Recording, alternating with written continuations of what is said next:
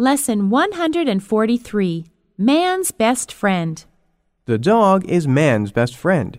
He can do many things for us. He can protect our homes. He can guide the blind.